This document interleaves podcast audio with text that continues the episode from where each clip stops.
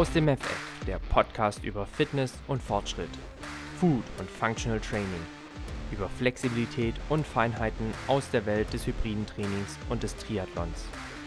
Dich heißen herzlich willkommen Jan, Gründer von Janne Team und ich selbst, Tim, Gründer und Geschäftsführer des Fit und Fröhlich, der Akademie für besseres Essen, ganzheitliche Gesundheit und interdisziplinäres Coaching. Bei Aus dem FF bist du genau richtig, wenn du Fitness und Gesundheit nicht nur als Zustand erachtest, sondern sie als Lifestyle definierst. Wenn der Weg dein Ziel ist, dich der Fortschritt im Training antreibt und wenn dir nicht egal ist, mit welchen Lebensmitteln du diesen befeuerst. Jan und ich sprechen hier über alles, was uns bewegt. Wachse und bewege dich gemeinsam mit uns. Auf geht's mit Aus dem FF.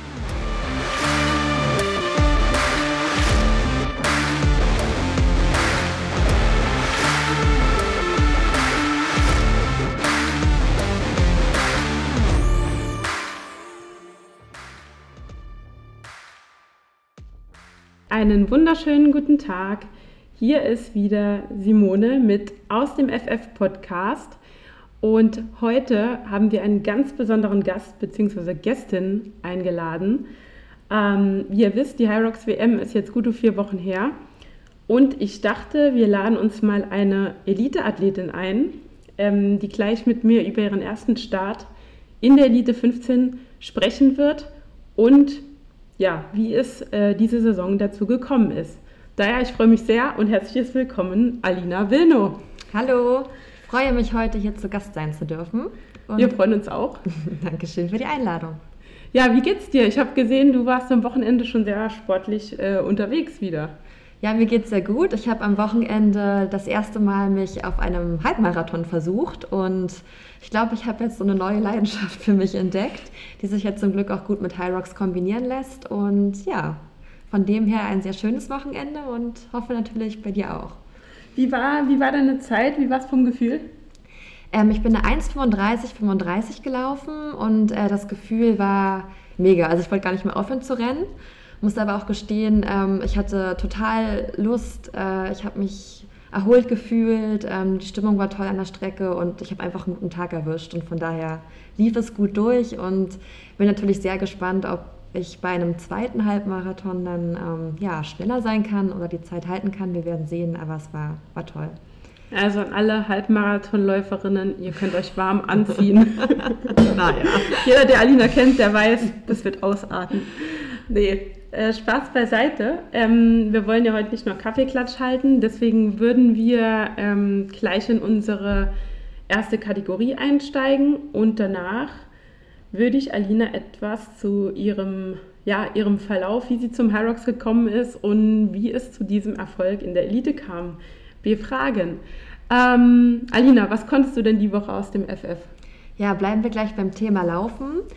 Ähm, ich konnte sehr viele wirklich entspannte Läufe machen, die mir echt Spaß gemacht haben. Und das lag zum einen daran, ähm, dass einfach dieser Druck weg war. Man muss äh, Läufe aus dem Trainingsplan machen, die mit einer gewissen Pace, mit einer gewissen Distanz etc. Ähm, zu absolvieren sind. Und ähm, ich hatte auch meine Smartwatch, meine Garmin abgelegt. Das heißt, wenn ich gelaufen bin, habe ich auch einfach nur auf mein Gefühl gehört und bin in Tempo gelaufen, was in dem Moment eben für, für mich sich gut angefühlt hat. Und daher war das eben so eine ganz entspannte Erfahrung, die ich die letzten Monate beim Laufen nicht so hatte. Und ja, das ist so mein, das lief super gut und ähm, ja. Wie sieht es bei dir aus? Ich glaube, mit aus dem FF ähm, können wir mal so einen Halbmarathon probieren, oder? So ganz ohne Druck einfach mal so eine 430 laufen. Also ja, äh, also zum Nachmachen empfohlen. Ähm, ich habe auch was Sportliches mitgebracht und zwar, ich habe es, glaube ich, in meinen Stories schon mal gepostet. Ich bin richtig schlecht in Pull-ups oder ich war richtig schlecht in Pull-ups. Also ich bin es immer noch, aber es war schon mal schlechter. Ähm, wie gesagt, während der Saison äh, nur Hyrox spezifisch trainiert, gar keine Kraft ähm, spezifisches Workout-Training. Ähm, und ich konnte vor sechs bis neun Monaten ein bis maximal zwei Pull-ups, aber wirklich gequält. Und habe mich dann letzte Woche wieder an dieser Stange gehängt und dachte, ach, ich hänge mal das Band neben dran, vielleicht brauche ich es. Und dann habe ich in der Tat fünf Stück geschafft. Also einige werden jetzt darüber lächeln, aber ich war total stolz. Ähm, deswegen hat dann doch das hybride Training und das ganze Rudern, Skifahren und Sledpull äh, zur Stärkung der Rückenmuskulatur beigetragen. Also du hast meinen vollen Respekt. Ich mache ja seit fast ein bisschen mehr als einem Jahr Calisthenics, so ja. einmal die Woche. Ähm, und meine Pull-ups sind trotzdem immer noch eine große Katastrophe. Aber nur dank dir haben wir im Ivob einen Schlitten bekommen, weil du die Pull-ups konntest. Matthias, wenn du das hörst. Ähm, nee, Spaß beiseite. Sehr cool auf jeden Fall. Ähm, ich würde sagen, wir steigen direkt ins Thema ein, weil wir haben ganz, ganz viele spannende Fragen an dich. Mhm. Ähm, also erstmal erzähl mal ein bisschen was von dir. Was machst du so in deinem eigentlichen Leben? Woher kommst du? Und äh, ja, erzähl einfach mal ein bisschen was über dich. Ja, gerne. Also Alina, äh, ich bin 29 Jahre alt und ich bin in Berlin geboren. Ich bin hier aufgewachsen ähm, und lebe auch immer noch hier, bis auf kurze Zwischenperioden, wo ich mal in Hamburg war oder kurz im Ausland, ist Berlin eigentlich so mein Place to be. Ähm, ja, wenn ich nicht am Trainieren bin, dann bin ich als, habe ich einen ganz stupiden 9-to-5-Schreibtischjob.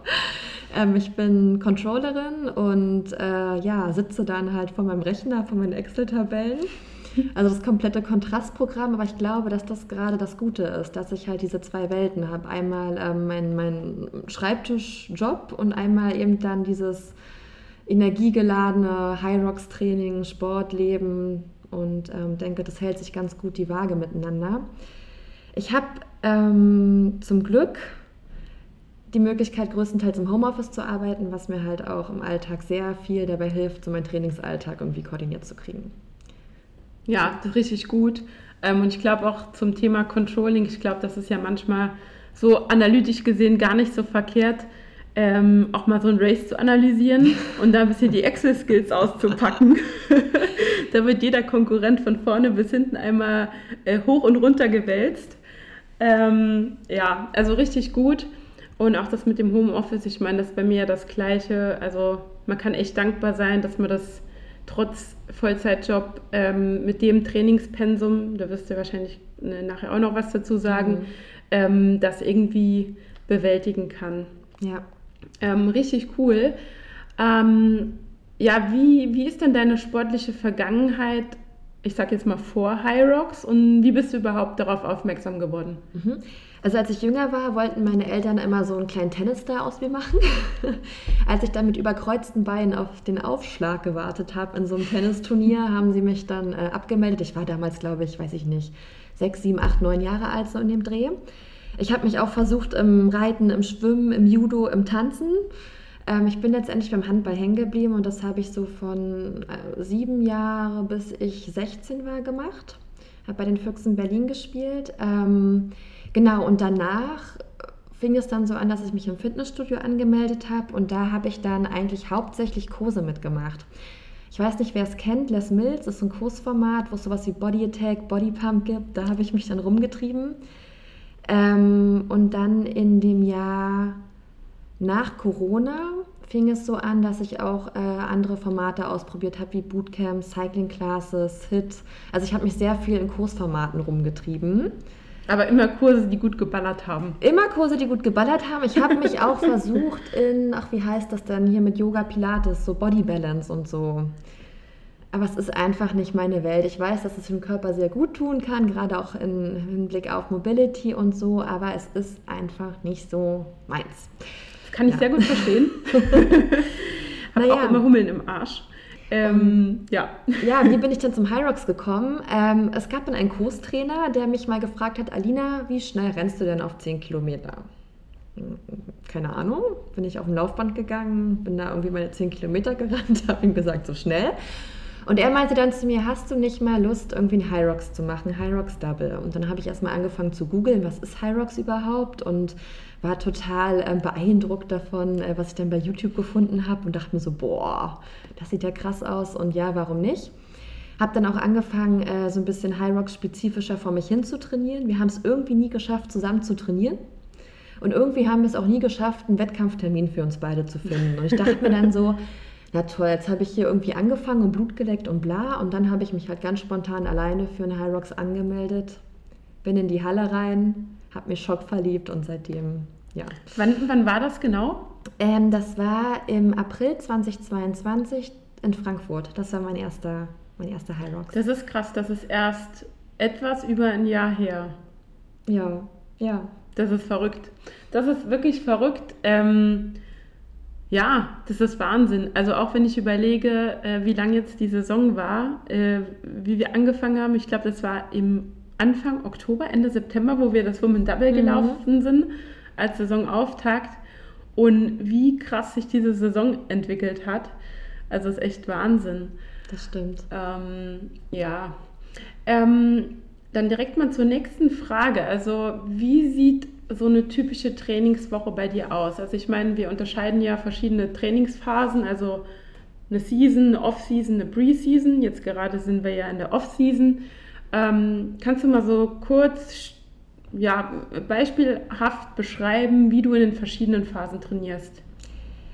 Gerne, wobei ich jetzt das erste Mal ja so auch diese Phasen miterlebe. Ja. Ähm, ich habe vor 2022 keinen Trainingsplan gehabt. Ich äh, habe immer bei High Rocks Daily geguckt, welches Workout besonders schlimm aussieht, habe mir das abgespeichert.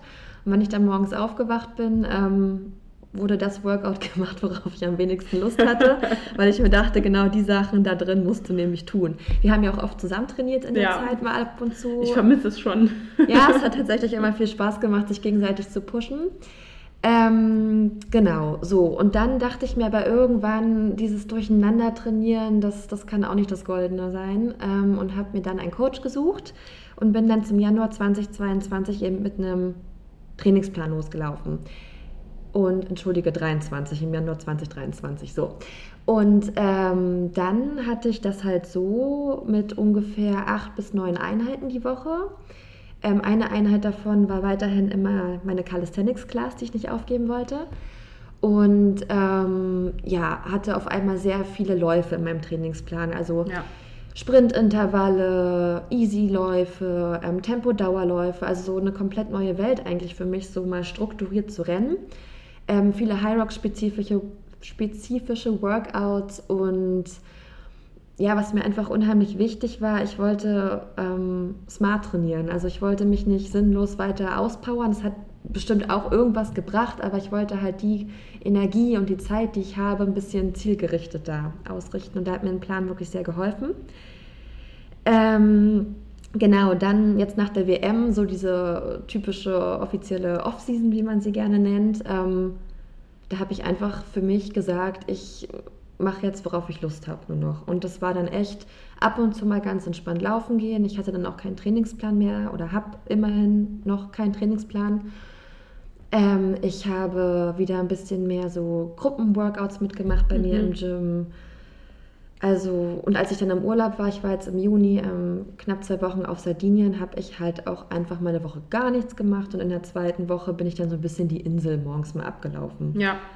Also eine, eine sehr entspannte Off-Season bisher und ähm, ja, jetzt ab Juli steige ich dann wieder ein bisschen, oder will ich wieder ein bisschen strukturierter einsteigen, auch wieder mit einem Trainingsplan. Ich weiß noch nicht, was genau dann wie drin steht. Ich gehe mal davon aus, ein bisschen Grundlagenausdauer, ein bisschen Krafttraining, so in die Richtung. Genau. Aber richtig gut und ich glaube, man hat es ja dann auch an der Halbmarathonzeit gesehen, dass wahrscheinlich die, ja, die zwei Wochen mal fast gar nichts machen eher förderlich waren als alles andere. Ähm, man muss ja auch sagen, also diese acht bis neun Einheiten, das bedeutet ja drei Doppeleinheiten die Woche, wenn man noch einen Restday hat. Das ist ja schon ordentlich. Also das noch neben einem, ich sage jetzt mal auf dem Papier 40-Stunden-Job. Ähm, war ja auch wahrscheinlich am Ende schon sehr, ich sag mal, anstrengend für den Körper. Oder wie war so das Ende der Saison für dich? Auf jeden Fall. Ich weiß nicht, vielleicht hat es jemand auch bei Instagram mal mitbekommen. Ich habe am Ende auch irgendwie ab und zu mal in den Stories oder meinen Postings gehabt, dass echt die Luft raus ist. Ich mich fünfmal mehr motivieren muss als noch vor ein paar Monaten. Die Workouts waren auch echt hart gewesen. Ähm, es hat wehgetan. Es war auch am Ende viel mehr so eine mentale Stärke, die gebraucht wurde. Ja. Und ich habe es an meinem Ruhepuls gemerkt, der ist in den letzten Wochen auch hochgegangen. Ähm, ich war mehr müde. Also all diese Symptome, die man auch dann so deuten sollte als Achtung, Übertraining. Ja, Ich habe es ja. langsam echt gemerkt und deshalb war dann auch wirklich, dass dann die WM da war und danach der Cut und einfach mal alles sein lassen, war dann echt ein guter Zeitpunkt, dass es so gekommen ist, weil dieses Pensum nonstop über Monate so durchzuhalten, es geht irgendwann für mich persönlich dann auch nicht mehr. Ja, gut, ich meine, du hast ja im Januar angefangen, du hast das Pensum ja rapide hochgefahren bis Mai ähm, und hast dich ja auch über die Monate von der, also jetzt von deiner Zeit im, im Hyrox Pro auch rapide gesteigert, ja. Ja, Also nochmal Respekt dafür. ähm, genau, dann ähm, was, was waren eigentlich deine Ziele für die Saison? Also hattest du dir ähm, als Ziel gesetzt, mal in die Elite 15 zu kommen? Oder ähm, hattest du ein bestimmtes Zeitziel und wie kam das dann alles? Also sagen wir mal so, Elite 15 war für mich zu Beginn der Saison eher ein Traum als ein Ziel. Ja. Als Ziel hatte ich, ich will meinen ersten Pro laufen. Das habe ich ja dann in Berlin im November, glaube ich, gemacht. Ja, Und gerne unter 70 Minuten. Das war so die Grenze, die ich mir gesetzt hatte, die ich erreichen wollte. und bist direkt mal eine 1,10 gelaufen. Ich bin eine 1.1047 gelaufen und war natürlich danach einerseits stolz, aber andererseits auch traurig wegen diesen 47 Sekunden. Hab dann fleißig weiter trainiert und dann im Mai, äh Quatsch, im März bin ich in München ein zweites Mal gelaufen, einen zweiten Pro gelaufen und bin dann eine Stunde 10,44 gerannt. und dachte mir, was für ein Mist, drei Sekunden verbessert, weiterhin die Sub 70 offen. Also es war, ich habe zwar den Lauf gewonnen, aber irgendwie so richtig freuen konnte ich mich nicht, weil wenn man so ein bisschen Ehrgeiz hat und so und seine Ziele dann nicht schafft. Ich erinnere noch, dass, mich noch, das war noch die Sache mit äh, beim Sled Pull die komplette Hand äh, zerrissen. Ja, Steppool, Albtraum. Also, äh, genau. Und äh, ja, dann dachte ich mir so, hm, also Elite-Zeiten waren zu dem Zeitpunkt, man hätte irgendwie unter 1,6 oder so rennen müssen. Also dachte ich mir, äh, der Traum ist weiterhin ein ferner Traum, vielleicht im nächsten Jahr dann mal. Also es war nach München für mich, ja, weiß ich nicht, habe ich nicht dran geglaubt. Ich hatte mich dann noch für Köln angemeldet, das war sechs Wochen nach München. Mhm. Und Bei der FIBO. bei der FIBO und ich weiß nicht wie. Es lief einfach. Ich habe an dem, an dem Morgen, als ich aufgewacht bin, mir gedacht, boah, gar keinen Bock auf diesen Lauf. Aber warum auch immer, der lief dann. Und dann bin ich eine Zeit gerannt, die mich einfach auf Platz 13 in der Elite gebracht hat. Und ich werde diesen Tag nicht vergessen, weil auf einmal war, stand ich in diesem Traum. Auf einmal war es kein Traum mehr, sondern das war Realität. Und Ja. Kriege ich irgendwie immer noch Gänsehaut, wenn ich daran denke. Ich habe ich hab Ja. weinend nebendran gestanden. Alle haben geweint. Also die 1 1,539 war es, ne? 1,539, ja. Das war schon krass. Das war schon krass. Ähm, ja, unfassbar. Ähm, also ja, ist einfach überwältigend. Und äh, wenn du jetzt darauf äh, zurückblickst, ähm, oder erstmal, ich sag mal, wie war es dann nachher in der Realität? Also was ist noch passiert zwischen der WM, ich kann wirklich in dieser Elite starten und dieses, dieses einmal reinkommen, weil wir wissen ja, die, ähm, die Plätze äh, rotieren ja immer wieder. Wenn neue Events sind, rutscht man mal wieder einen Platz nach unten oder ähm, es kommen immer neue starke Athletinnen dazu. Das war ja in Bibbern bis zwei Wochen etwa davor, ja. Du sagst es, also äh, ich war ja auf Platz 13 und bei 15 wird ja der Cut-Off gemacht. So, Ja. Das heißt, ich hatte zwei Plätze Luft. Ich hatte mich natürlich mega gefreut, überhaupt erstmal drin zu sein, aber dann will man natürlich auch kurz vor der WM nicht wieder rausfliegen. So. Und es waren noch fünf weitere Events, bis dann ähm, final festgestanden hätte, wer wirklich äh, in der Elite Wave bei der WM starten darf.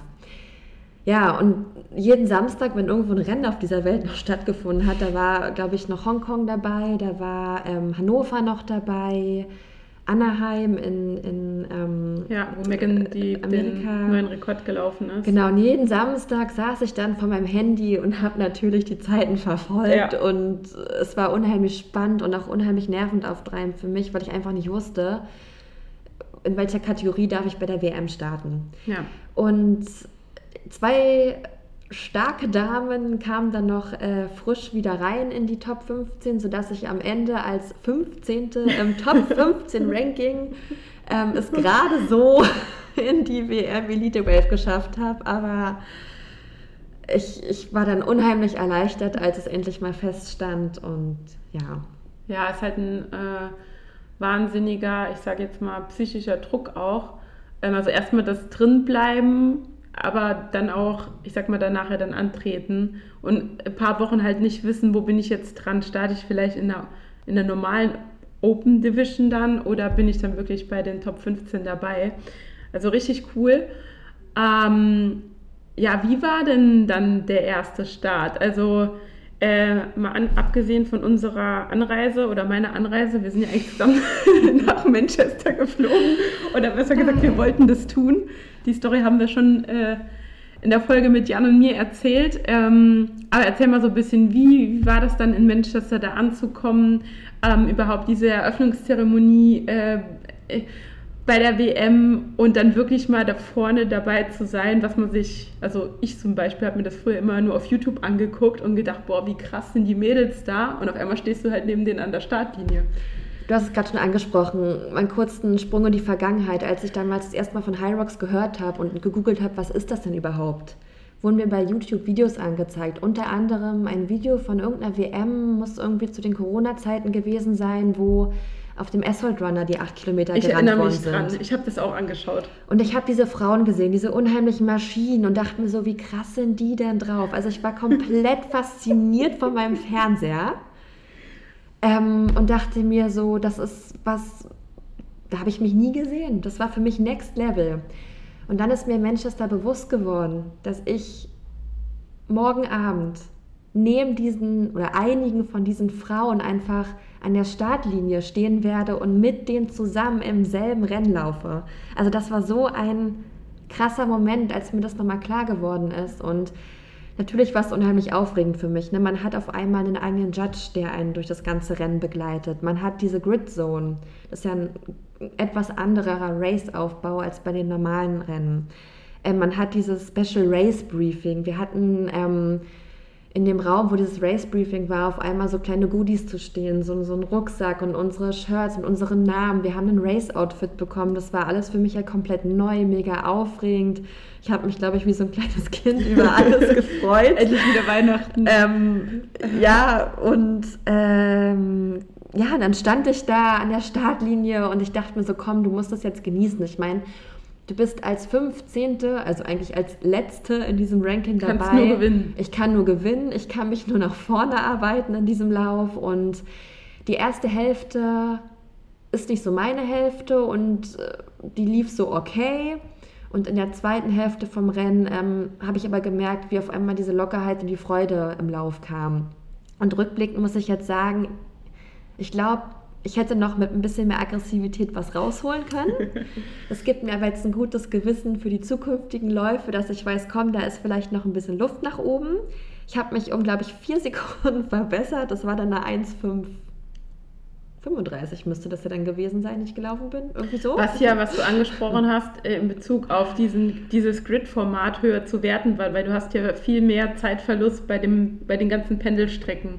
Also bei den Burpees, bei den Farmers Carry, bei den Lunges eigentlich, was du ja in Köln hattest du ja nicht dieses Grid-Format. Also da das verliert stimmt. man ja auch nochmal vielleicht eine Minute, zwei. Also daher war das ja eine super, super Zeit und ein Platz 8. Ja. Ein Platz 9, ein Platz, Platz 9, aber, aber richtig krass. ähm, nochmal Glückwunsch dazu. Also unter den Top 10 ich habe äh, vorher zu allen gesagt, wart ab, Alina ist in der zweiten Hälfte. Ich habe mir den Hals rausgebrüllt an dem Tag. da möchte ich auch noch mal was sagen, weil ich meine, da standen jetzt Menschen an der Strecke, die ich teilweise nicht länger als ein Jahr kenne und die haben sich für mich die Kehle aus dem Leib geschrien, die haben mich so angefeuert, so supported. Ich, ich bin da so krass dankbar dafür, für jeden Einzelnen, auch an dich nochmal und also diese Community ist einfach krass und ich habe das nochmal ganz, ganz doll in Manchester an diesem Abend erlebt und Wahnsinn, wirklich Wahnsinn. Ja, es war einfach auch mega emotional. Also ich, ich fand halt das ganze Rennen, ich meine, wir kennen uns jetzt ja alle relativ gut untereinander, also auch hauptsächlich die, die deutschen Elite-Mädels ja. Und das sind ja alles, ich will jetzt mal sagen, äh, wenn es um das Race geht, vielleicht Konkurrentinnen, äh, aber eigentlich sind die ja alle relativ dicke miteinander. Und auch jetzt so am Streckenrand, also man hat ja wirklich eigentlich fast jeden angefeuert, weil man kennt ja. halt, es sind ja sehr viele deutsche Mädels zum Glück dabei gewesen. Und es war halt auch super cool zuzuschauen. Und ähm, ja, also auf jeden Fall Wahnsinn. Und wie gesagt, neunter Platz. Ähm, gestartet mit dem Platz 15, also kann man nicht meckern. Nö, kann nicht meckern. Ähm, jetzt, wenn du so, jetzt, ich sag mal, es ist jetzt gut fünf Wochen her, die Woche. Ähm, wenn du jetzt so zurückblickst auf die WM und was so danach passiert ist, auch so was in deinem Kopf vorging, was an Emotionen hochkam, äh, an Gedanken, also wie ist es jetzt so rückblickend, diesen Erfolg und ähm, hättest du dir irgendwas anders gewünscht oder was hast du aus dem Rennen mitgenommen? Ähm, rückblickend denke ich mir, also es fehlt vier Sekunden zum achten Platz. Sonst, ja, habe ich natürlich so, oder habe ich kurz nach dem Rennen gedacht, Mensch, die hättest du auch noch rausholen können und hm, da war so dieser Ehrgeiz wieder da. Aber ähm, alles in allem bin ich einfach wahnsinnig stolz und glücklich darüber, Teil von diesem Wochenende Manchester sein zu dürfen. Ähm, ich habe unheimlich viel neue Motivation, Kraft und Energie und überhaupt mitgenommen für die neue kommende Saison. Natürlich ist jetzt auch der Wunsch da, es wieder in die Elite zu schaffen. Man hat jetzt einmal erlebt, wie cool das ist. Ja, ja. Und ja, ich will es nochmal so. Ja. Ähm, ich würde auch sagen, dass wahrscheinlich, wenn ich mein nächstes Rennen dann in der kommenden Saison habe, da auch der Druck ein bisschen größer sein wird, weil man den sich A selbst macht und es wäre jetzt gelogen, wenn ich sage, ich spüre Druck von außen nicht, weil ähm, ja, man der Name oder mein Name ist jetzt vielleicht zwei Leuten mehr bekannt als noch vor der WM. Ja. Und äh, so sich komplett loszulösen von einer Erwartungshaltung, die man denkt, die da draußen existieren könnte, das fällt mir halt noch ein bisschen schwer. Also da einfach diese Coolness zu ja. haben. Von daher, ich bin gespannt, wie sich das dann wirklich äh, anfühlen wird bei meinem nächsten Rennen, wie man so damit umgehen kann. Aber äh, ja, ich, ich freue mich trotzdem total drauf und rückblickend ähm, war geil. ja, mega. Also richtig, richtig gut. Und ja, also ich bin auch mal gespannt, was äh, die neue Saison noch passieren wird. Also ähm, wir hatten das, glaube ich, schon mal kurz analysiert. Ähm, es gab ja auch mal ein paar, ein paar, Berichte auf Instagram, dass so die Durchschnittszeit für eine Elite-Qualifikation ist ja, ich glaube, vom, vom letzten, also von, ja, jetzt von letzter Saison, ne, von vorletzter Saison auf letzte Saison, wir sind ja schon bald wieder in der neuen, ich glaube, um zwei oder drei Minuten gestiegen. Ich glaube, von einer 1,7 auf eine 1,4 sowas. Ja, drei Minuten sagt mir auch was. Und ähm, deswegen bin ich wahnsinnig gespannt, auch wie sich das Format jetzt diese Saison entwickelt. Aber ähm, ja, also ich drücke mal die Daumen. Ich gehe mal davon aus, du bist wieder dabei. Ja, es kommen immer wieder neue Länder ja, jetzt dazu. Tolle Athleten und Athleten, die dann. Aber ja, wenn nicht, kannst du ja immer noch einen Halbmarathon laufen, oder? Genau. Obwohl, um da vorne mitzurennen, bin ich noch ganz weit von entfernt. Ja, ja gucken wir mal. Gucken es soll ja auch Spaß machen und solange es das macht, ja. Ja. Ähm, okay, ähm, finden wir mal ein Thema ein bisschen abseits von diesem ganzen Race-Trubel. Ähm, Du hattest vorhin mal kurz das Thema Regeneration angesprochen. Mhm. Ähm, also jetzt bei einem intensiven Sport, wie wir ihn machen, wie wichtig ist dir das Thema Regeneration und auch das Thema Ernährung bei so einem Trainingspensum und auch bei so, ich sag mal, ambitionierten Zielen? Unheimlich wichtig. Ich glaube, ähm, dass es mindestens genauso wichtig ist wie das ganze Training. Ja. Ich habe mich früher zum Beispiel mit Rest Days sehr schwer getan, weil ich immer das Gefühl hatte, die ganze Welt um mich herum trainiert und ist fleißig und wenn ich jetzt einen Tag nichts mache, falle ich zurück. Was totaler Quatsch ist.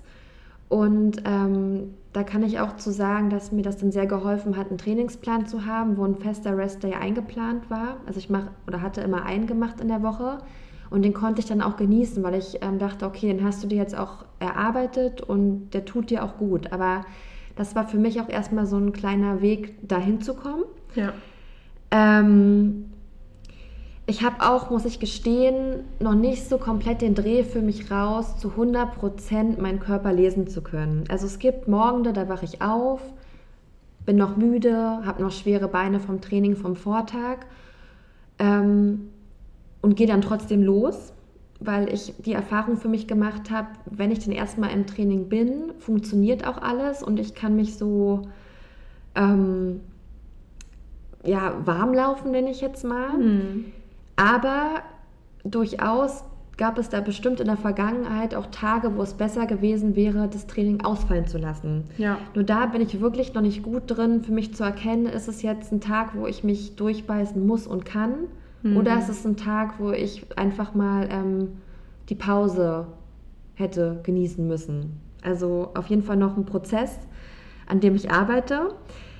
Ähm, ansonsten, um mal zum Ernährungsthema zu kommen. Ich tracke mein Essen nicht und ich bin auch ehrlich gesagt kein Freund davon, weil ich für mich äh, den Weg besser finde, auf meinen Körper zu hören. Also, ah, worauf habe ich Appetit, wann habe ich Appetit und Hunger. Und da merke ich halt auch, dass es Unterschiede gibt. Es gibt einfach Tage, da ist es weniger.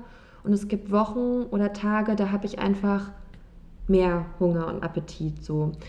Und ich bin jemand, der von sich aus gerne sehr gesund sich ernährt und ähm, das kommt, glaube ich, auch daher, weil mein Körper lieber Energie aus Lebensmitteln gewinnt, die halt gut für ihn sind, als aus irgendwie ja. leeren Kohlenhydraten wie Kuchen, Kekse und bla bla bla. Also ich habe dann einfach auch gar nicht das Verlangen auf sowas. Ich habe dann mehr das Verlangen auf, auf Lebensmittel, die mir Power geben. Ja. Ähm, klar, wenn ich mal Bock auf eine Pizza habe oder auf ein Eis im Sommer oder so, dann esse ich das auch, weil ähm, sonst staut sich der Heißhunger auf so eine Lebensmittel auch einfach an. Ja. Aber Gott sei Dank äh, bin ich jetzt nicht so die, die äh, nonstop Lust auf Schokolade hat. So. ähm, die Gefahr ist natürlich immer so ein bisschen bei einem hohen Trainingspensum dann zu wenig zu essen, hm. weil ich oft auch die bin, die dann irgendwie am meisten isst, ihren Teller immer auf isst. kenn ich, kenn ich. Ja, ich weiß nicht, als Frau, das kommt, ist eigentlich auch total überholt der Gedanke, aber irgendwie hat man ja als Frau immer so dieses Geschlechterthema, bla bla bla noch im Hintergrund. Also ja, keine Ahnung. Aber ähm, genau, das ist die beiden Felder mit Ernährung und Regeneration. Ich bin noch am Lernen für mich. Ja, ja. ja ich glaube, gerade bei dem Thema Regeneration, was du angesprochen hast, also ich glaube, da ist es, ich konnte das früher auch nicht gut, also wirklich, da wurde jede Trainingseinheit durchgezogen, selbst wenn man die Beine nicht mehr hochbekommen hat. Und da bin ich mittlerweile so weit, dass ich das dann weiß, wann mal ein Restday erforderlich ist. Aber ich glaube, gerade dann ist es auch gut, einen Coach zu haben, der in dem Fall einen nicht put, pusht, sondern eher mal so ein bisschen runterbringt und sagt, ey, du brauchst jetzt mal einen Restday.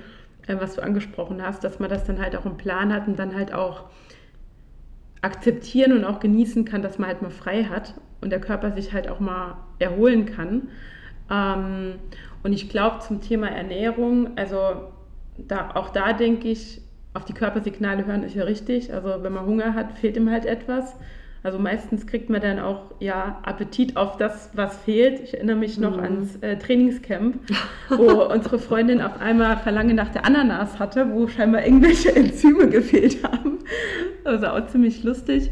Ähm, aber ja, ich, ich, also ich glaube auch gerade, man muss da nochmal äh, unterscheiden, in welcher Trainingsphase man ist. Ne? Also jetzt zum Beispiel kurz, kurz vor Ende der Saison, wo viele von uns mehrere Doppeleinheiten die Woche gefahren haben. Also ich habe dann auch manchmal abends auf meine Uhr geguckt und dachte so, wow, ich habe äh, 3500 Kalorien verbrannt mhm. und habe vielleicht nur 2300 gegessen. Ähm, ja, ich glaube, da muss man halt ein bisschen drauf achten. Aber ansonsten denke ich, ist der, ist der Ansatz mit einer gesunden Ernährung und jetzt auf den Körper hin auf keinen Fall verkehrt. Ja.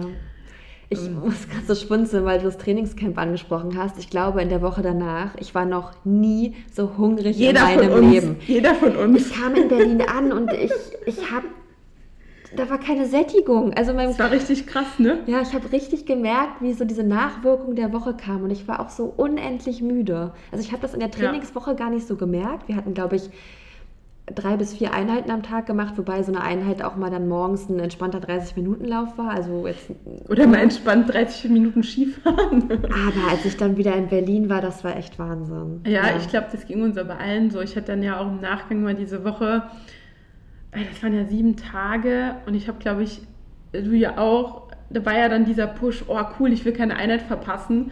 Und dann hattest du schwupps mal vier Einheiten am Tag gemacht. Und ähm, also ich war dann hinterher aber auch erstaunt, was der Körper so wegsteckt, wenn man sich mit nichts anderem beschäftigt, außer trainieren, schlafen und essen. Ja, Traum, oder? Traumleben. ja, das Traumleben eines Profisportlers. Nee, ähm, äh, sonst zur Regeneration, was mir natürlich auch noch einfällt, äh, neben Rest Days, äh, ist natürlich sowas wie Mobility, Dehnen, ähm, mal in die Sauna gehen. Ich dusche mich oft kalt ab nochmal. Hast du mal ähm, die Erfahrung gemacht mit der Kältekammer? Ja, habe ich. ich. Also ehrlich, keine Ahnung. Ich habe irgendwie ja. den Effekt bei mir jetzt nicht so gespürt, dass ja, ich mich danach super gefühlt habe. Von daher war ich da auch ewig nicht mehr. Schlafen. Ich setze mir auf erholsamen Schlaf, auf gute Ernährung, ähm, Faszienrolle. Du gehst ja auch mal, du stehst ja auch immer relativ früh auf, ja. Ja, genau, mein Tag beginnt unter der Woche um fünf. Alina ist die, die um ähm. Viertel vor sechs das Gym aufschließt. Nee, da gibt es einen, der ist tatsächlich immer noch vor mir da. Ich glaube mittlerweile fast, der schläft hinten mit seiner Isomatte oder hat einen Schlüssel dafür. Weil offiziell öffnet das Gym um sechs und um 5.45 Uhr ist der gute Herr immer schon mit seinem Warm-up fertig. ja, also es, ja, Nee. Ja, wir müssen mal wieder eine Early Bird Crew starten. Auf jeden Fall. da kommen wir bestimmt bald mal wieder dazu. Ähm, ja, dann mal noch eine kleine Frage eher so in, das, äh, in die Richtung Mindset. Ähm, also erstmal gab oder gibt es aus deiner Sicht so eine Art Game Changer? Also klar, du hast vorhin schon mal einen äh, strukturierten Trainingsplan, Coaching angesprochen, äh, der dir jetzt gerade diese Saison Erfolg gebracht hat oder dich irgendwie gepusht oder gefördert hat? Auf jeden Fall. Also zum einen einfach die Hyrox Community. Ich habe so viele tolle Menschen und Freundschaften in den letzten Monaten schließen können und das gibt halt einen, einen unheimlichen Push. Ja. Und das ist, glaube ich, mein Top-Punkt so für den Change. Zum anderen halt einfach ambitionierte Ziele und Träume zu haben. Also ich sage immer wieder, irgendwie kein Traum ist zu groß, weil wer sich Grenzen im Träumen setzt, der setzt sich meiner Meinung nach auch automatisch schon Grenzen in seinem täglichen Doing. Ja. Ähm, zu wissen, warum man was macht, also da ist natürlich auch wichtig, dass man was tut, was man wirklich mag, von innen heraus mag und da irgendwie sein, sein Warum kennt und wirklich fühlt. Das bringt einem unheimlich viel einfach in der täglichen Motivation. Und was ich auch oft gemacht habe, ist mich mental in diese Wettkampfsituation hineinzudenken, sei es beim Training, ja. sei es auch mal, wenn ich in einer langweiligen Besprechung auf Arbeit gehangen habe. Also ich habe mich wirklich total oft erwischt, wie ich in den letzten Monaten so, so mich in Wettkampfsituationen hineingefühlt, hineingedacht habe. Ähm, und ich glaube, dass das auch mir mental was gebracht hat. Ja, mega gut. Ähm, Nathalie und ich hatten ja auch mal eine Folge über Mindset gemacht, also gerade diese, das, was du ansprichst, diese Visualisierung, wo man sich selber, äh, keine Ahnung, auf der Schlittenbahn äh, äh, hier diesen Schlitten schieben sieht oder steht auf einmal, eigentlich sitzt du auf der Arbeit, aber fährst gerade Ski, was wir alle so gern machen. Ja, ich, also da bin ich voll bei dir. Ich glaube, das bringt einen weiter, auch wenn man diese Sachen so durchspielt. Also ich kann mich erinnern, auch ein paar ja, eigentlich so die letzten Wochen von der Saison. Ich habe, glaube ich, fast jede Nacht irgendwas von High Rocks geträumt. Also das war schon fast crazy. Ähm, ja, aber ich weiß genau, was du meinst. Ja. Ähm, hast du ähm, einen bestimmten Mindset-Tipp für ein Rennen? Also sowas wie, was du jetzt, sage ich mal, vorher gemacht hast, so Sachen visualisieren.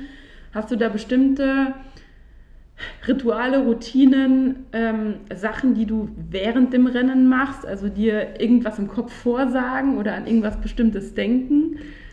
Ähm, ja, also zum einen der Körper kann immer mehr, als man denkt. Also da ist ja immer noch so eine Notreserve ja. für, für Ausnahmesituationen. An die komme ich im High Rocks Rennen auch nicht ran. Aber allein das Wissen darüber, dass äh, wenn ich denke, boah, ich, ich kippe gleich um, äh, zu wissen, dass das jetzt nicht passieren wird, weil der Körper hat noch ordentlich äh, Puffer, hilft mir. Zum anderen ähm, halte ich mir halt oft vor Augen, wenn ich da so meine Kilometer renne und mir einfach alles wehtut, wie viele Stunden ich in den letzten Wochen mit Training verbracht habe, wie viel ja. Schweiß ich vergossen habe, wie oft ich mich durchgebissen habe durch meine Trainingseinheiten und dass das jetzt um Gottes Willen nicht alles umsonst gewesen sein soll. Ja. Also ich denke mir dann immer, und das sage ich mir auch immer im Kopf, so während ich da laufe, Alida reißt sich jetzt zusammen. Also du hast ja nicht umsonst äh, diesen ganzen Pain auf dich genommen in den letzten Wochen und jetzt, das ist eine Stunde und ein paar zerquetschte Minuten. Ja. Da kann man sich jetzt auch mal am Riemen reißen. So. Das ist so ein bisschen das, was in meinem Kopf immer so abgeht. Ja. Ähm, Im nächsten Moment kommen dann die Gedanken wie, boah, ich habe keinen Bock mehr, wie komme ich aus diesem Rennen raus? Wo kann ich aus der Halle schlüpfen? also das wechselt sich halt immer ab, ja. äh, jedes Mal. Ähm, ich versuche mir aber auch Druck zu nehmen, dass ich mir sage, okay, selbst wenn jetzt irgendwas blöd läuft, wenn das Rennen ein absolutes Katastrophenrennen für mich wird, dann ist das kein Scheitern, dann ist es einfach eine Situation, aus der ich was mitnehmen kann. Ja. Dass ich eine Schwäche erkenne, an der ich dann arbeiten kann, dass ich ähm, für mich selbst einfach lerne, wo kann ich noch wachsen. Also mir selber da die Angst zu nehmen vor etwas, was schiefgehen könnte. Ja. Das hilft mir auch ein bisschen ähm, dann lockerer zu werden. Und ich versuche natürlich einfach auch Spaß zu haben, weil ich meine, es ist mein Hobby. Keiner zwingt mich dazu. Ich muss dazu nicht mein Geld, ähm, äh, damit nicht mein Geld verdienen, sondern ich mache das ja aus freiem Willen heraus. Und das ja. darf man ja nie vergessen, wenn man sich da an so eine Startlinie stellt, dass man das macht, weil es einem Bock macht. Und diese, ja. diese positive Bockenergie da mit ins Rennen zu nehmen, ist unheimlich wichtig. Ja. Ja, ich glaube, gerade bei uns, also ich meine, ich glaube, wir sind beide relativ ambitioniert, ist das halt eher so, teilweise die ja, man macht sich halt eigentlich selber viel zu viel Druck, hm. wo es gar nicht notwendig ist, weil wie du sagst, wir machen das alle, wir verdienen damit kein Geld, also hm. außer vielleicht mal äh, ein bisschen Siegesprämie, Prämie, wenn man mal in der Elite läuft Schön oder auch wär's. nicht. ähm, und ansonsten äh, ist das eher eine Leidenschaft und so ein persönliches Ziel, wo man sich selbst auch nicht enttäuschen will. Ähm, aber im Prinzip, genau, muss man sich immer wieder bewusst machen, wir machen das alles freiwillig. Ja? Genau. Also uns zwingt da keiner zu. Ähm, daher ja, also richtig guter Tipp. Ähm, ja, jetzt, ähm, wie gesagt, sind wir ja gerade in der Off-Season. Ähm, hast du jetzt außer dem schon gelaufenen Halbmarathon noch andere Fun-Wettkämpfe offen? Ähm, und ja, was hast du dir so vorgenommen jetzt für die nächsten Wochen, Monate, bis dann die Hyrox-Saison irgendwann wieder losgeht? Also ich habe leider keine weiteren äh, Wettkämpfe, also andere Wettkämpfe ähm, mir in der Off-Season reingeplant vorgenommen. Außer einen. Jetzt musst du mir auf die Sprünge helfen. Was mache ich noch? Über was haben wir vorhin gerade gesprochen? Wir sammeln für einen guten Zweck. Ach, um Gottes Willen. Ja, ja stimmt. Wir machen noch bei einem, ja, was, ja, das kannst ja, können wir jetzt ja gerade erzählen, oder? Nennt sich Battle for Cancer. Ich habe gerade überlegt, in was für eine Kategorie man das äh, einordnet. Den Eigentlich Wettkampf. in, ähm, ja, äh, also das ist ein, nennt sich Battle Cancer. Da wird ges ge gesammelt oder gespendet für verschiedene ähm, Krebsstiftungen, kann man sagen. Ähm, wir treten da in einem Viererteam an mit zwei Mädels und zwei Jungs, also wir beiden noch mit zwei äh, Jungs aus dem High Rocks Umfeld. Ähm, und wir werden versuchen, mit unserem Team so viel Spendengelder wie möglich zusammen, um, zu sammeln, um die nachher ähm, dann für krebskranke Kinder ähm, zu stiften. Da werden wir auch noch einen Post zu machen und ein bisschen Werbung machen. Also das hier schon mal Werbung in eigener Sache. das Event ist am 2. September in Berlin. Also wer uns äh, irgendwo im Sand mit äh, Sandsäcken und lustigen Workouts sehen will, kann gerne vorbeikommen. Genau, und da ist ja mehr so der, der Community und Fun und vor allem auch dieser ähm, gute Zweck äh, Hintergrund hauptsächlich, das ist ja jetzt nicht so ein, so ein ambitionierter Wettkampf wie so ein High Rock, sondern eher so ein. Also ich habe richtig Bock da drauf. Ich habe auch mega Bock. Äh, Vor allem klar, für den klar wollen wir auch Zweck. gewinnen, aber. Wir wollen auch gewinnen, aber wir wollen auch möglichst viel Ge- Geld, Geld dann sammeln, um, den, äh, um das zu spenden. Ja, aber stimmt, danke, dass du mich darauf hingewiesen hast. Ist, September war irgendwie noch gedanklich so fern, obwohl es gar Ja. nicht mehr so fern ist. Ja. Ja, aber sonst Off-Season. Also ich muss sagen, eine Sache, die ich äh, nach der WM gemacht habe und ich glaube für drei, vier Wochen auch ähm, durchgehalten ist jetzt der falsche Begriff, der klingt so negativ, aber durchgezogen habe, ist, ich habe ja einfach meine Garmin-Uhr mal abgenommen. Off-Tracking. Weil dieses ganze Tracking von wie schlafe ich, wie viele Schritte mache ich, wie viel Power oder wie viel, ähm, wie war mein Workout anhand der Herzfrequenz und so, das wollte ich mal für einen gewissen Zeitraum einfach nicht sehen und nicht haben, sondern ich wollte, wenn ich laufe, eine Pace laufen, die sich gerade gut anfühlt, ohne zu wissen, was ist es eigentlich, ohne zu wissen, was für eine Distanz war das, weil man doch schnell wieder, oder ich neige dazu, schnell wieder so in seine, seine Zahlen zu verfallen. Ich weiß Und genau, was du meinst. Ich mich bin da auch so ein mal- Tracking-Freak. Ja, ja, man ist tatsächlich so ein bisschen Tracking-Freak geworden und sich davon mal wirklich zu lösen, hat jetzt in diesem Off-Season-Monat Juni für mich unheimlich gut getan. Auch gerade als ich im Urlaub war, weil wenn man den ganzen Tag mal am Strand liegt, ist es auch einfach schön, dieses Strandliegen zu 100% zu genießen. Ähm, das mal so als, ja, Tipp ist jetzt auch doof gesagt, aber das kann ich eigentlich mal empfehlen, diese Uhr wegzulegen für die Leute, die eine Uhr haben. Und ja, genießt die Off-Season verdammt nochmal. Also eine High Rocks-Saison ist schon wieder so lang und ähm, wer das halt auch sehr ambitioniert betreibt, der weiß, glaube ich, wovon ich rede. Man steigt dann relativ früh wieder ein und dann zieht sich das wahrscheinlich wieder bis Ende Mai, bis zu der WM, wo man sich hoffentlich, hoffentlich für qualifiziert und da ist es einfach mal Gold wert, diese ein, zwei Monate Off-Season sich auch zu gönnen. Ja, voll. Ähm, wann startest du wieder die High Rock-Saison? Hast du dir schon ein Event gesetzt oder wie sieht's aus? Ja, ich voraussichtlich im Herbst, so Oktober, denke ich. Und ich meine, wenn man jetzt im Oktober wieder ein Event laufen will, dann muss man ja auch schon vorher wieder anfangen zu trainieren. Also, Ja. äh, weiß ich nicht, Juli, Mitte Juli, August, also keine Ahnung, wann es dann wieder so richtig losgeht, aber irgendwie die Sommermonate sind dann schneller vorbei, als einem lieb ist und schon ist man dann auch wieder voll drin. Ich Ja. freue mich drauf, aber ich weiß halt auch, es wird dann wieder hart. Ja, das ist halt auch im Moment, also finde ich jetzt auch gerade so vom Trainingsempfinden, jetzt macht man halt mal mehr die Sachen, die man die ganze Zeit nicht gemacht hat. Also man war dann auch irgendwann mal diese Hyrox-Übungen satt und diese Workouts. Um Gottes Willen, ja. Und Mhm. wenn ich jetzt gerade dann denke, ich müsste einen Hyrox-Workout machen, hätte ich jetzt gerade nicht so viel Bock. ähm, Finde ich auch die Abwechslung jetzt gerade mal ganz, also ja, für den Körper halt auch mal wieder Kraft zu trainieren, auch mal an geführten Geräten oder auch einfach mal entspannte Läufe zu machen, wie du sagst, nicht hier jetzt irgendwelche gehetzten Intervalle bis zur Kotzgrenze abzureißen. Ähm, ich glaube, das ist mal ganz gut. ja. Ähm, ja, ich habe noch eigentlich nur noch eine Frage an dich und zwar ähm, Stichwort nächste Saison. Ähm, das vorhin schon gesagt, klar, die Elite 15 ist das Ziel, aber hast du dir jetzt so ein erstes Ziel gesetzt für den Auftakt, also bezüglich Zeit oder gehst du da erstmal relativ offen ran und guckst mal, wie es läuft oder was hast du dir so vorgenommen? Ähm, ich möchte natürlich meine Zeit von meinem letzten Pro-Rennen unterbieten.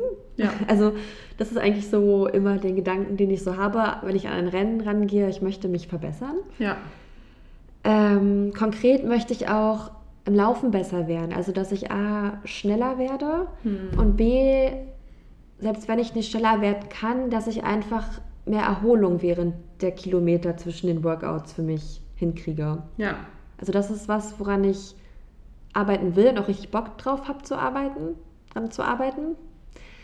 Und jetzt ein Ziel, was ich mir auch vorgenommen habe, so ein bisschen weg von äh, irgendwas verbessern und optimieren im Rennen. Ich möchte an mehr Events in coolen Städten teilnehmen und das mit Wochenendtrips mit äh, anderen Leuten aus der High Rocks Community verbinden. ja, das ist richtig cool. Also, dass diese Läufe auch so eingebettet werden in, in ja, eine coole kurze Reise und einfach noch mehr diesen Community-Aspekt mitnehmen und Zeit mit Leuten verbringen, die, die mit einem die Leidenschaft teilen und mit denen man das Ganze erleben kann. Das Ja. ist mein Wunsch so.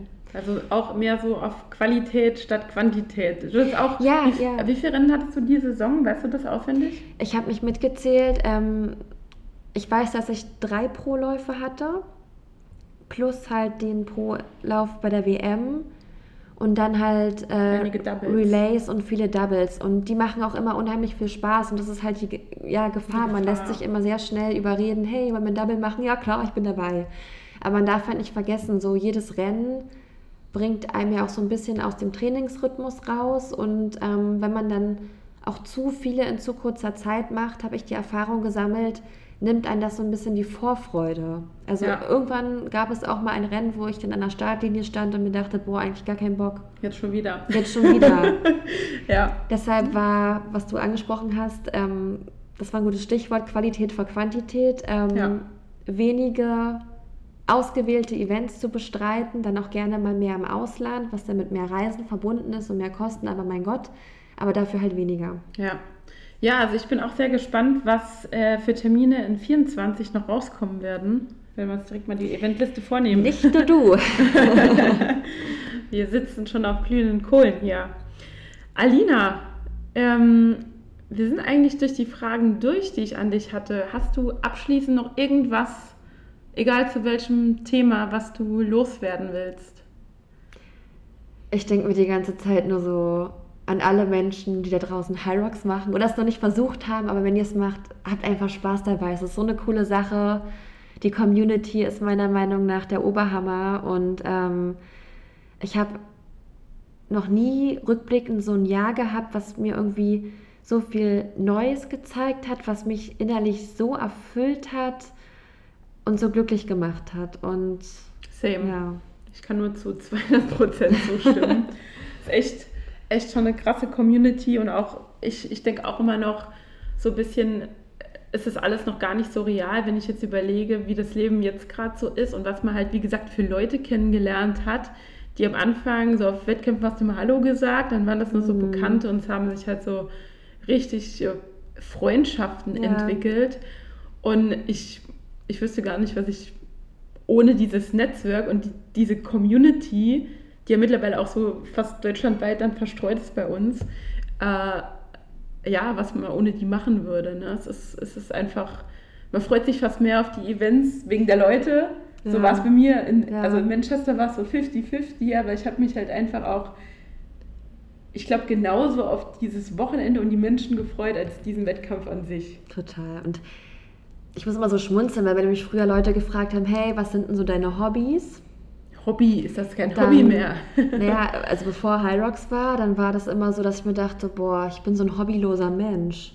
Ich gehe gerne essen, ich gehe gerne zum Fitness, ich mache gern was mit Freunden und ich reise gern. Das waren irgendwie so meine Antworten. Das sind ja keine schlechten Sachen, aber irgendwie war das für So mich Standard. so, ich habe mich so hobbylos gefühlt und ich muss sagen, dass äh, das mit High Rocks hat mir irgendwie echt gezeigt, da ist irgendwas in meinem Leben, wofür ich brennen kann, wovon ich nicht wusste, dass ich dafür brenne. Und das ist irgendwie so, so cool. Und das nehme ich aus dem letzten Jahr mit. Und Voll schön. wünsche es allen da draußen, dass sie ähnlich fühlen für die, die High Rocks schon, schon gemacht haben oder machen. Und für alle, die irgendwie noch so nach, auf der Suche nach ihrer Leidenschaft sind, äh, versucht es, wenigstens einmal. Das Feuer entfacht ganz schnell, das können wir versprechen. Alina, ich äh, würde sagen, wir gehen mal in unsere verbleibenden Standardkategorien über. Mhm. Und ähm, was äh, hast du für einen Umwelt-Lifehack uns mitgebracht? Ich bin ganz gespannt. Mhm. Ja, ich habe mir Gedanken gemacht und da fiel mir eine Sache ein. Und zwar, früher, wenn eine Freundin Geburtstag hatte oder Familie oder Arbeitskollegen, gab es nicht selten den Moment, dass man sich gefragt hat, boah, was kann ich denn schenken? Mir fällt nichts ein. Ach je, man hat irgendwie krampfhaft teilweise auch dann irgendwelche Sachen gekauft und zusammengestellt, ob die Person das jetzt brauchte oder nicht, einfach um ein Geschenk zu haben. Immer mit viel Liebe, aber manchmal war es krampfhaft, um Ja. es so auszudrücken. Und ähm, da hatte ich auch mal ganz offen dann mit Freunden drüber gesprochen, dass dieses krampfhafte, was kann man der Person dann schenken, ähm, ja irgendwie auch Schwachsinn ist, weil man dann irgendwelche Produkte einkauft, die gar nicht hätten gekauft werden müssen. So. Und wir sind dann in einigen Freundeskreisen dazu äh, umgestiegen, dass wir uns eher Erlebnisse gegenseitig schenken. Ja. Man lädt sich zum Essen gegenseitig ein. Das könnte dann auch Restaurants sein, die sehr nachhaltig unterwegs sind. Ähm, Konzertbesuche, also irgendwas, was man zusammen gemeinsam erleben kann, um diesen, diesen Konsum von sinnlosen Produkten da so ein bisschen zu unterbinden. Und Voll. ich muss auch sagen, dass äh, Erlebnisse einem ja immer ein bisschen, also mir geht es so ein bisschen mehr geben als sowas Materielles. Deshalb mein Umwelt-Lifehack der Woche setzt mehr auf gemeinsame Erlebnisse als auf materielle Dinge. Invest in Memories. Ja, genau. Das ist ein schöner Umwelt-Lifehack, den finde ich richtig gut. Ich glaube, den, ja, ich muss gerade mal überlegen. Ja, eigentlich nutze ich den auch relativ oft, weil es ist ja wirklich so, also gerade so bei Verwandtschaft, also Verwandtschaft äh, Eltern oder ich sage jetzt mal ähm, Menschen, die eigentlich sagen, ich brauche nichts mehr, was halt die mhm. meisten von uns sind, weil ich glaube, wir alle leben in einer Gesellschaft, wo man sich die Sachen, die man wirklich dringend braucht, ähm, oder die man braucht, so im Alltag, sei für den Sport, für, für das tägliche Leben, die kaufen wir uns dann sowieso direkt mhm. selber meistens. Ähm, und daher finde ich, ist das, ist das echt eine schöne Sache, da eher Zeit mit den Menschen zu verbringen, die, ja, die einem was bedeuten und sich dann irgendwie so ein Erlebnis zu schaffen, das man nicht mehr vergisst. Ja. Voll cool. Wie schaut es ähm, denn bei dir aus? ich habe einen äh, materiellen Beauty-Tipp für die Damen mitgebracht. Alina, du hast auch recht lange Haare, ja? Ja. Ähm, was benutzt du für ein Shampoo? Ein teures Shampoo. Hast du auch so diese bist du eher so eine Person, die in so großen Friseurflaschen kauft oder eher die, äh, ich kaufe ganz viele kleine Flaschen und habe dann zehn Shampoos im Bad rumfliegen? Früher war ich äh, Typ Mensch, ich probiere immer ein neues Shampoo aus und hatte dann diverse kleine Flaschen, wo auch immer Reste übrig geblieben sind. Und ich habe dann irgendwie die neue tolle glitzernde Packung bei DM gesehen, habe mir die gekauft und das andere weggeschmissen. Also ganz Oder stand dann im Bad rum. Oder so. Dann dachte ich mir, okay, ich kaufe jetzt lieber Qualität. Und diese Produkte sind da meistens halt auch in viel größeren Flaschen zu haben. Also Qualität vor Quantität, da haben wir es wieder. geht wahrscheinlich in die Richtung von dem Umwelt-Lifehack. Genau, jetzt, also mein Umwelt-Lifehack, ich weiß nicht, ob das jetzt äh, so das Besondere ist. Also äh, Mädels kauft Shampoo in Friseurflaschen. Also die sind dann zwar teuer, also ich meine jetzt hier so äh, ein Liter Größe oder so. Ich mache das immer, dann legt man halt mal für so eine Flasche 50 Euro hin. Denkt man sich zwar erst, hm, es war teuer für ein Shampoo, aber wenn du dir überlegst, wie lange du an so einer äh, Flasche hast, erstens mal spart es auch Verpackungsmüll und zweitens, wie Alina schon gesagt hat, die Tendenz, wenn man halt so viele kleine kauft, sind da immer irgendwelche Reste drin, die dann irgendwo rumfliegen, dann landet die im Müll. Jeder kennt's. Ja, ja. Ähm, deswegen ist mein Umwelt-Lifehack, äh, kauft Shampoo in Friseur-Großverpackungen. das ist ein guter Tipp.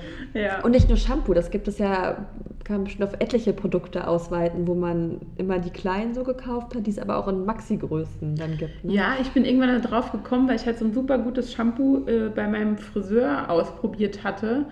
Und dann ist ja logischerweise auch die kleine Packung verhältnismäßig viel teurer. Und dann dachte ich so, ach komm, dann kaufe ich lieber einmal die große und ich kann jetzt nicht genau sagen, äh, wie lange ich daran habe, wenn ich mir jeden zweiten Tag die Haare wasche. Kommt ja auf die Haarlänge an. Ich finde jetzt keine. Wascht euch seltener die Haare, könnte auch. okay, ich glaube, wir kürzen das Thema hier ab. Das ufert wieder aus. Ähm, und kommen zu der letzten Kategorie. Alina, was ist dein Vorbild der Woche? Ich wusste ja, dass mich diese Kategorie erwarten wird. Ich höre ja ab und zu auch den Podcast ähm, und habe mir Gedanken gemacht, was ist denn mein Vorbild der Woche? Und mir ist irgendwie keine konkrete Person eingefallen. Aber dann dachte ich mir, da draußen gibt es sehr viele Vorbilder. Ähm, ich beschreibe das mal so.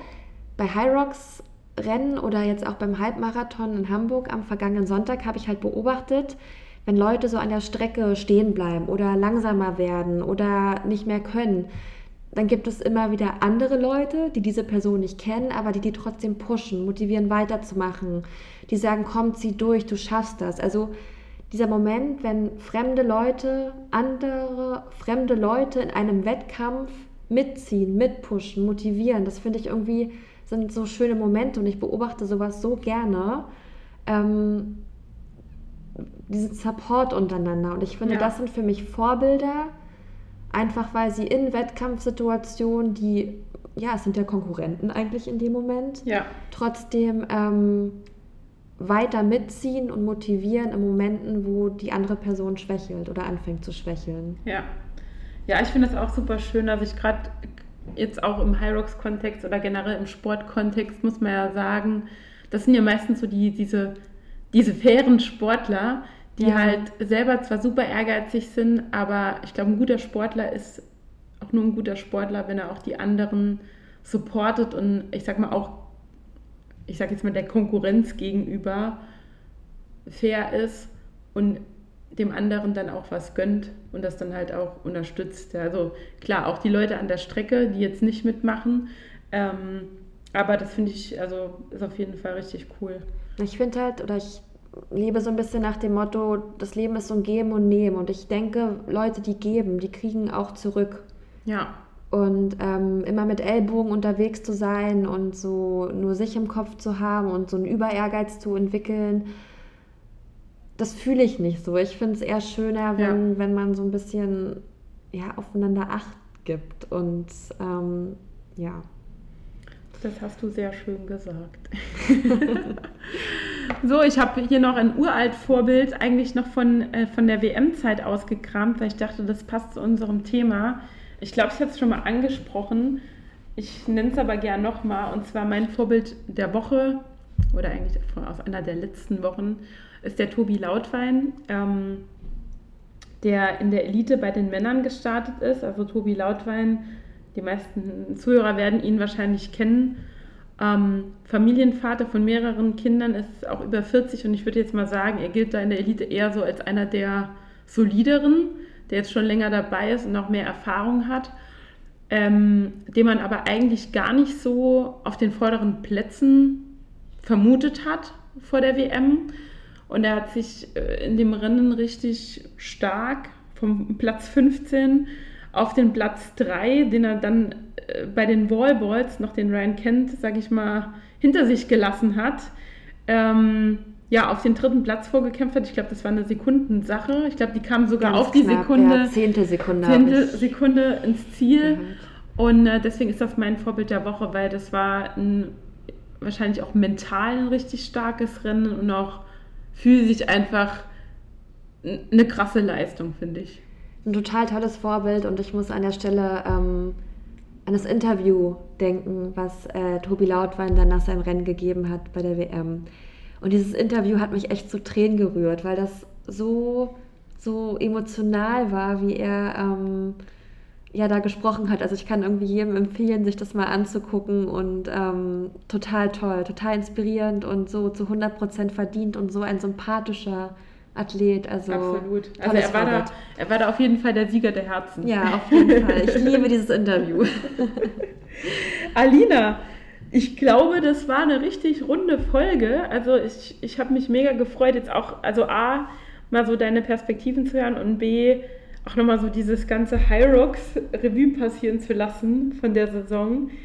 Ähm, ja, hast du noch abschließend irgendwas, was du den Zuhörern und Zuhörerinnen mitgeben willst? Ähm, erstmal danke, wenn ihr bis zum Ende durchgehalten habt. Beim Shampoo sind sie alle ausgestiegen. Ähm, nee, ich kann nur sagen, ich finde es cool, dass ihr den Podcast macht. Danke für die Einladung hier und an alle, die zugehört haben. Äh, wenn jemand irgendeine Frage hat oder sonst was, scheut nicht, uns, mich, keine Ahnung, wie anzuschreiben mit euren Fragen oder was auch immer dann vielleicht ähm, Fragezeichen verursacht hat. Und ja, ich, ich freue mich auf alle, die ich in der kommenden Saison wiedersehen darf. Und ja, von meiner Seite aus danke und tschüss. Vielen Dank, Alina. Ja, dann äh, abschließend, wie gesagt, Podcasts dort überall, wo es Podcasts gibt. Lasst uns gerne ein Feedback da. Wie gesagt, schreibt uns auch nachträglich, wenn ihr noch Fragen an Alina habt. Wir können die gerne weiter, weiterleiten und dann in den Stories beantworten. Und damit wünsche ich euch noch einen schönen Tag. Bis bald. Wir sind raus. Tschüss.